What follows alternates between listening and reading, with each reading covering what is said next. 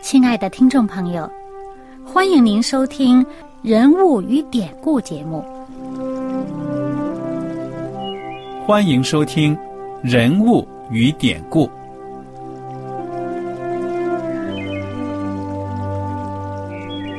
听众朋友们，当你读圣经的时候，不知道有没有过这样的想法：生活在几千年前的圣经人物，与我们这生活在二十一世纪的人有什么相关吗？那些古时候缔造了历史的伟人们，只是些令我们感叹而望尘莫及的对象吗？那些败坏了品德的小人？和有负圣托的失败者，难道只是为了让我们嗤之以鼻吗？在这个人物与典故的节目里，我和小燕将与大家一起，通过圣经中的人物和他们的事迹，看看我们能从他们的故事中得到哪些启发，以便用正确的态度来对待我们每天所面对的生活和挑战。共同奔走天国的旅程。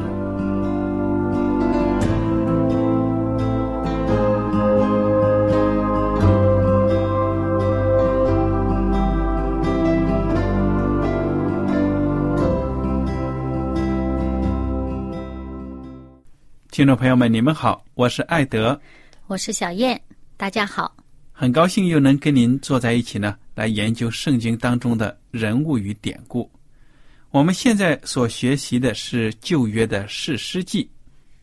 士师呢，我们已经知道了，是以色列民族的领袖。那这样的领袖呢，不是国王，也不是什么政府的官员，而是呢，在一定的时期，耶和华上帝在以色列百姓当中呢兴起的这样一个，可以说呢。一个领袖的人物，那么当时以色列人所处在这个历史时期呢，就是说，约书亚还有那些长老们都已经死了，那么后来的这些以色列人呢，灵命已经逐渐的退步，所以呢，很多人跟上帝的关系呢都疏远了，甚至呢。年轻的人不知道上帝，所以在这种情况下呢，他们就胡作非为，又跟住在他们当中的外邦人呢通婚呐，跟他们打成一片。那么在这样的情况之下呢，上帝就允许他们这样做法的恶果呢临到他们身上，所以以色列人也常常遭受外邦人的入侵。每逢这个时候呢。当他们想起来了上帝的保守，开始祷告哭求的时候，上帝就应允他们，兴起一个民族领袖呢，来带领他们抵挡外族的入侵。所以在这种情况之下，一个事实起来，有的时候呢，圣经说国内太平大概有二十年，有的呢四十年等等。我们已经看过了几个事实的故事了，那么今天我们要讲的这个事实呢，名字叫基甸。我想请小燕呢给我们讲讲这个基甸兴起，它的背景是什么？这个在基甸这个时候呢，其实又是之前这个。国家当中呢，已经太平了一段时间以后，这些老百姓呢，又再一次就是背弃上帝，远离了上帝。那之前的事实死了，那他们又远离上帝，忘本了啊。那么于是呢，由于他们的这个罪恶，那我们看到《史诗记》第六章一开始就说，以色列人又行耶和华眼中看为恶的事。耶和华就把他们交在米甸人手里七年。嗯，那这个时候呢，也就是说，这个米甸人开始又来搅扰以色列人了。嗯，那么这个米甸人呢，我们知道，在摩西晚年的时候，曾经带领以色列人呢，把米甸人打得一塌糊涂，把他们打得几乎就是，呃，没剩下多少人了，那米甸人要说。要说摩西是相当熟悉的呀，嗯，因为他从这个埃及法老的宫中逃到旷野的时候，放羊的地方就是米甸吗？嗯而且还对娶了米甸的一个敬畏耶和华上帝的祭司的女儿。嗯，那么这个，嗯，但是呢，这个米甸人，我们知道这是呃最早以前也是亚伯拉罕的后裔啊，是他呃这个撒拉之后呃另外一个妻子所生的孩子。嗯那么是在这个旷野的地方住，也是游牧的。嗯，那么这个这个在呃近期的事情呢，就是米色呃这米甸人在啊、呃以色列人回归故土的时候啊，回归上帝所赐给他们这应许之地的时候呢，就是导弹。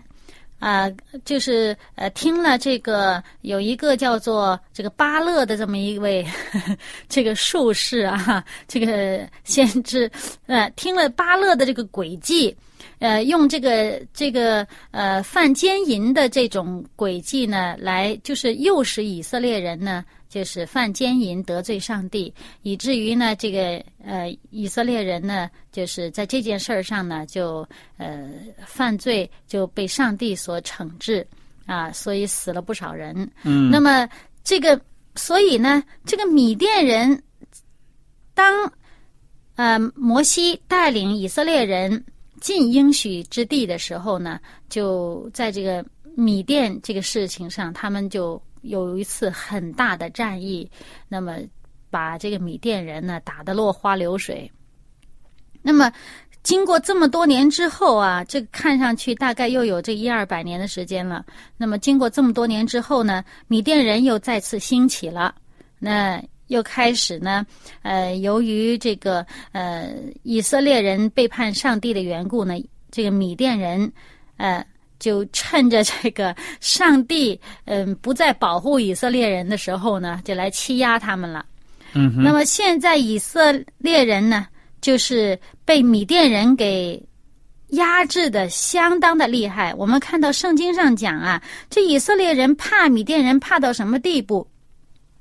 第二节第六章这个士师记第六章第二节说，米甸人压制以色列人，以色列人因为米甸人就在山中挖穴挖洞建造营寨，逼到深山老林里去了。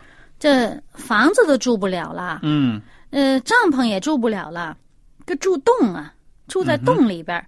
好了，继续看第三节。以色列人每逢撒种之后，米甸人、亚玛利人和东方人都上来攻打他们，对着他们安营，毁坏土产，直到加萨，没有给以色列人留下食物，牛、羊、驴也没有留下。哇，简直是三光政策。我看这个米甸人什么的，估计就是畜牧民族，所以呢，对这个农业生产也不重视，嗯，所以就趁人家撒种的时候来打仗。那其实呢，说明他们自己对这些农作物也不重视。他们就是抢现成的粮食。你看他这个第五节形容他们是什么？因为那些人带着牲畜帐篷来，嗯，就他们把这些牲畜抢走了吧？因为他们带着牲畜帐篷来，像蝗虫那样多，人和骆驼无数，都进入国内，毁坏全地，嗯，像蝗虫一样，怎么形容他们？就是扫清光。对呀、那有的时候也看到这个民族啊，他们消耗的这个自然资源很多。嗯那牛羊有的时候真的吃草皮，连草根都拔出来，嗯，沙漠化地方都可能的，所以真的像蝗虫一样。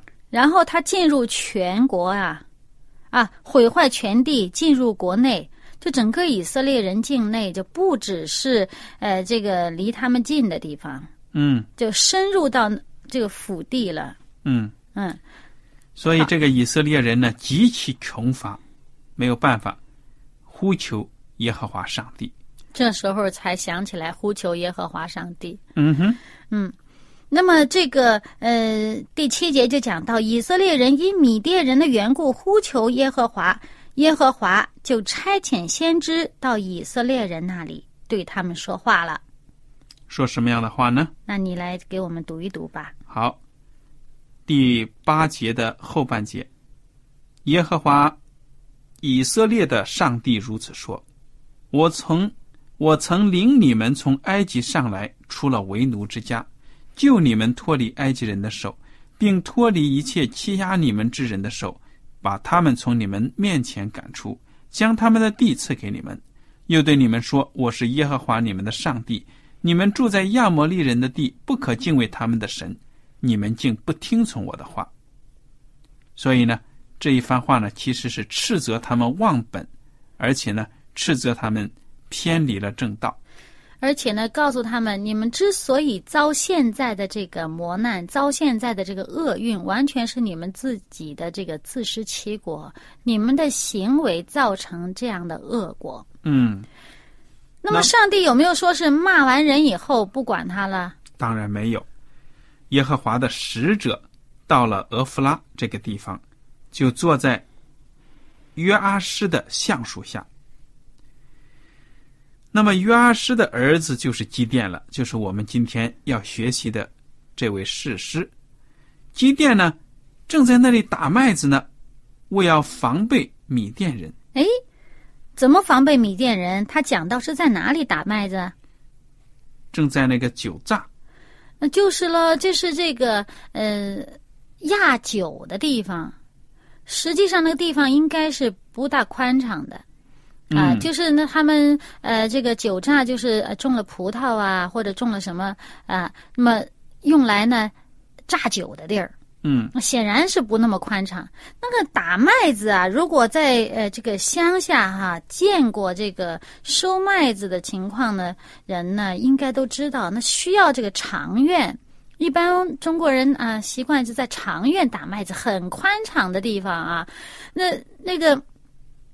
扬起来就把这个糠皮扬掉，对吧？嗯那么，呃，即使不在长院，有些人也是找那些比较空旷的地方。哎，但是你看他找这个酒榨这个地方，哦，后面讲到讲到了，为要防备米店米店人，就是躲躲藏藏，让这个米店人想不到呢，有人会在那个地方呢，就是弄粮食。嗯，哎，所以这个。耶和华的使者就向米甸显现了，基甸。对了，就像这个基甸显现，对他说什么呢？大能的勇士啊，耶和华与你同在。你看，一开口称他为大能的勇士。哎，其实我看啊，如果咱们听一听这个基甸的回答，就会发现他好像。没把他当成，没把这说话的人当成这个上帝从上帝那儿来的使者。我想，因为天使出现在人面前的时候，以人的形象出现呢，他一下子可能以为呢只是自己的同类了。嗯，而且呢，这个人呢是很很随便的这样坐在那儿，嗯哼，他就坐在那个树底下了。那个基甸呢，在干活儿。这个人呢，这个耶和华的使者呢，就坐在这树底下，就跟他说话了。嗯，那基甸怎么回答呢？基甸好像很很不相信这个使者的话，而且呢，有点讽刺的意思。嗯，说主啊，耶和华若与我们同在，我们何至遭遇这一切事呢？我们的列祖不是向我们说，耶和华领我们从埃及上来吗？他那样奇妙的作为在哪里呢？现在他却丢弃我们，将我们交在米甸人手里。你听他讲话呢，好像是一种无神论者讲话一样，对不对？充满了对上帝的不信、不满。嗯，很多的不满。但是呢，呃，那之前我们刚刚读过的经文里面呢，已经听到上帝对这个以色列人呢有斥责了。嗯，就是斥责他们。你们现在之所以有现在的这个境况，是因为你们背弃了这个我与你们所立的约，你们不听话呢，造成你们这样的后果。但是呢，我们听基甸的这个回话里面，他没有意识到这一点。嗯显然没有意识到这一点，他只是觉得上帝丢弃我们了。你看，哎，上帝这么奇妙，呃，那他这种奇妙的作为在哪儿？那根本不像在与我们同在的样子。嗯哼，而且呢，我们看到还有一点呢，他讲到，他说我们的列祖不是向我们说，耶和华领我们从埃及上来吗？喂，显然这个基甸的家族啊，还是把有关上帝的话告诉了他们的孩子。嗯尽管呢，这个信仰方面已经混乱了，但是在这一点上，还是把以前上帝对以色列人所做的事情告诉基甸了。他并不是完全陌生的，他对上帝并不是完全不知道的。嗯，对呀、好，那么我们继续看，这时候呢，这个本来前面讲的是耶和华的使者对基甸说话哈，嗯哼，这里直接说了第十四节，直接说耶和华观看基甸，说那么哎这一点呢，其实我觉得你在圣经当中，你看到这个亚伯拉罕见到耶和华的使者，还有耶和华上帝本身，我觉得这个使者呢，他的权力相当大的，钦差大臣。古代的时候，那个皇帝有什么诏书啊，请那个钦差大臣去啊，哇，那个下面的官员看见那个诏书，就把他当成皇帝本人来敬拜的呀。嗯所以这是可能就是因为他是代表着上帝嘛，所以有的时候这个里面呢可以说是互换的，我们具体怎么样搞不太清楚。嗯。那么如果呢，我们把这个亚伯拉罕见到这个上帝那边从上帝那儿来的三位这个使者。当成呢，其中有这么一位呢是圣子的话呢，我们想呢，这个地方呢也不能排除这个可能。嗯，我们也可以这么想，这个因为他这里面直接讲到是耶和华对基甸说了话。嗯哼，嗯好了，那么看看耶和华对基甸说了什么话。他说：“你靠着你这能力去从米甸人手里拯救以色列人，不是我差遣你去的吗？”哎，我我们看到，呃，这个基甸还没有做什么呢，哈。嗯他这里就已经说，你从米甸人手里把以色列人拯救出来了，你是靠着这个能力呢，不是我我派你去的吗？其实我们在这里可以看到呢，他说耶和华观看基甸说，嗯，有的时候你像比如说我吧，我就在这里呢。联想到上帝呢，实际上是呃，他是看到以后的事情啊，嗯，所或者说呢，哎，我自己认为呢，可能是基甸之前虽然圣经没有记载呢，可能已经从异梦啊或者什么地方已经听到有上帝呼召他去做这些事情。嗯，这个猜测就远了点儿了吧？不过呢，我自己的理解呢，就是，哎，上帝呢是，其实，在上帝的眼里，他已经看到基甸之后，啊，奉上帝差遣去把以色列人呢从米甸人手中拯救出来了。嗯，所以他事先呢，又有点太超前了。他事先就先对他说了这么一句话：“你靠着你的能力去做，那不是我差遣你去的吗？”哎，这时候基甸马上自嘲啊！你看他马上说：“主啊，我有何能拯救以色列人？”他自己没看见有这事儿，嗯，他自己也不认为自己有这能力。他说：“我有何能拯救以色列人呢？我家在马拿西支派中是至贫穷的，我在我父家是至微小的。”嗯哎，如果我们看后面的故事啊，就会发现呢，哎，他们家呀不至于是最贫穷的，他在他父的家里面是不是最微小的，我们不知道，但但是看到他应该他不是最贫穷的那个啊，起码呢，你看前面哈、经文里面都说这以色列人很多连粮食都没有了，他呢还能这个有粮食可以打。这已经不算太穷了。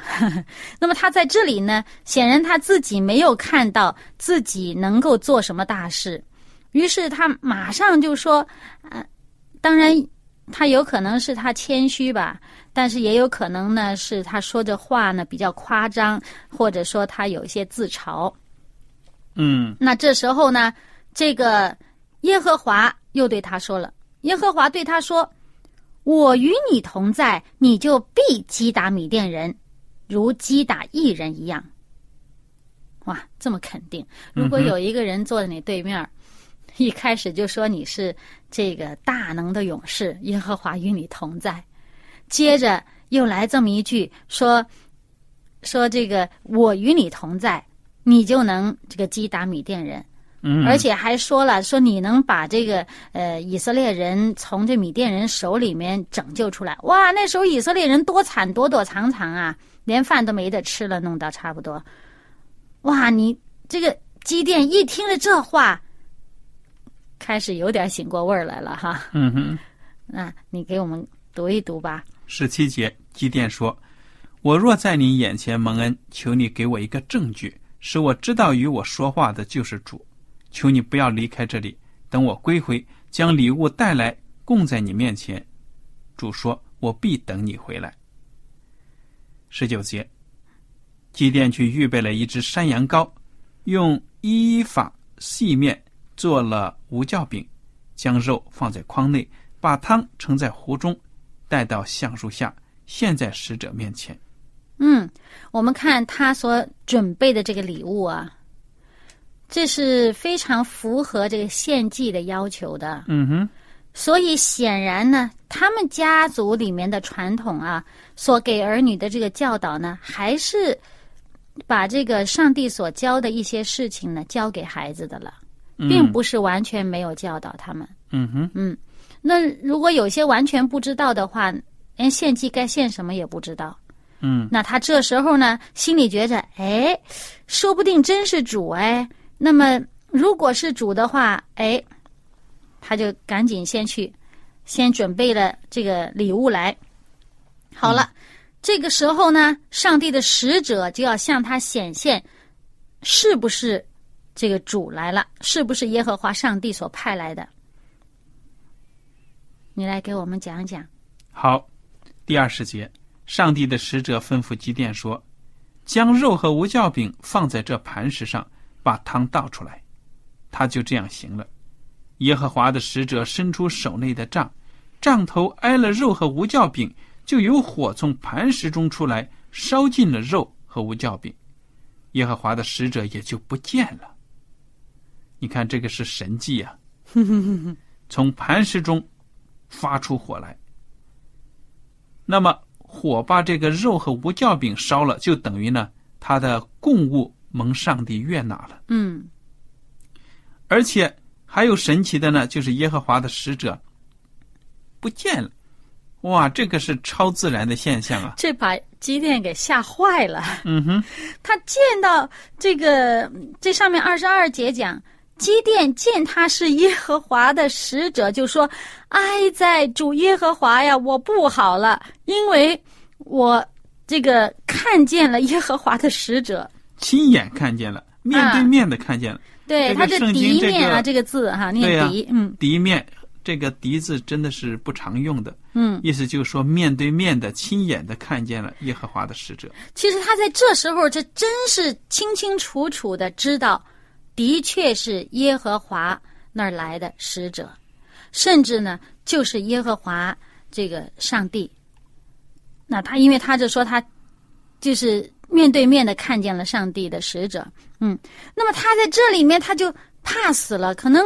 在以色列人的这个观念当中呢，呃，可能在这个呃圣经上告诉他们呢，这个摩西呀、要见上帝的面子见不了，因为上帝说呢，说人不能见上帝的面，不能存活的，在上帝面前嗯啊。那么可能他就会觉得啊，见上帝的面会死，而且呢。我就在想象他当时的心态是怎么样哈，他前面还有点半信半疑，说那话呢还不是太认真。到这时候，他心里边想起自己的这个对这个使者的这个不敬啊，啊，嗯自己对这个上帝，因为这使者如果真是上帝的话，这真是上帝那儿派来的这个呃使者的话，哇，那自己的这个回答不是太轻佻了，太太太不敬了吗？嗯他这这心里边吓死了。再加上想想自己也不是什么呃呃呃那个呃平时，比如说说不定一下子自己平时的作为啊或者思想都是在脑子里一闪而过，哇，我真是不洁的人啊！这时候要死了，不行了，我要死了。这时候呢，讲到虽然使者看不见了哈，但是耶和华对他说：“你放心，不要惧怕，你必不致死。嗯，”啊，这时候心里边踏实下来了哈。对呀、于是呢，要感恩，他也知道要筑一座坛，作为感恩的纪念。还给那坛起了名字呢，叫耶和华沙龙，就是耶和华赐平安的意思。嗯，那么这个坛呢，就在他的这个驻地啊，刚刚我们所讲到的这个俄夫拉这个地方。嗯那么就在当天晚上，这个上帝呢就吩咐基甸有一个使命，嗯哼，一开始第一个任务要交给你去做了。刚刚已经呼召他啊，你要为以色列人呢把这个米甸人的这个这个赶出去啊，要拯救以色列人。那么这时候呢，作为一个开始，第一件事儿让他去做一件就是很困难的事儿。嗯，这件事呢，其实就在他的家门口，离他不远。那么我们也看得出呢，上帝要我们做一些大事情的话呢，也会从我们自身周围的事物开始，对不对？嗯，对，那么这个命令是什么呢？就是二十五节所记载的。当那夜，耶和华吩咐基甸说：“你取你父亲的牛来，就是那七岁的第二只牛，并拆毁你父亲为巴利所筑的坛，砍下坛旁的木偶，在这磐石上整整齐齐的为耶和华你的上帝筑一座坛，将第二只牛献为燔祭，用你所砍下的木偶做柴。”基甸就从他仆人中挑了十个人，照着耶和华吩咐他的行了。他因怕父亲和本城的人不敢在白昼行这事，就在夜间行了。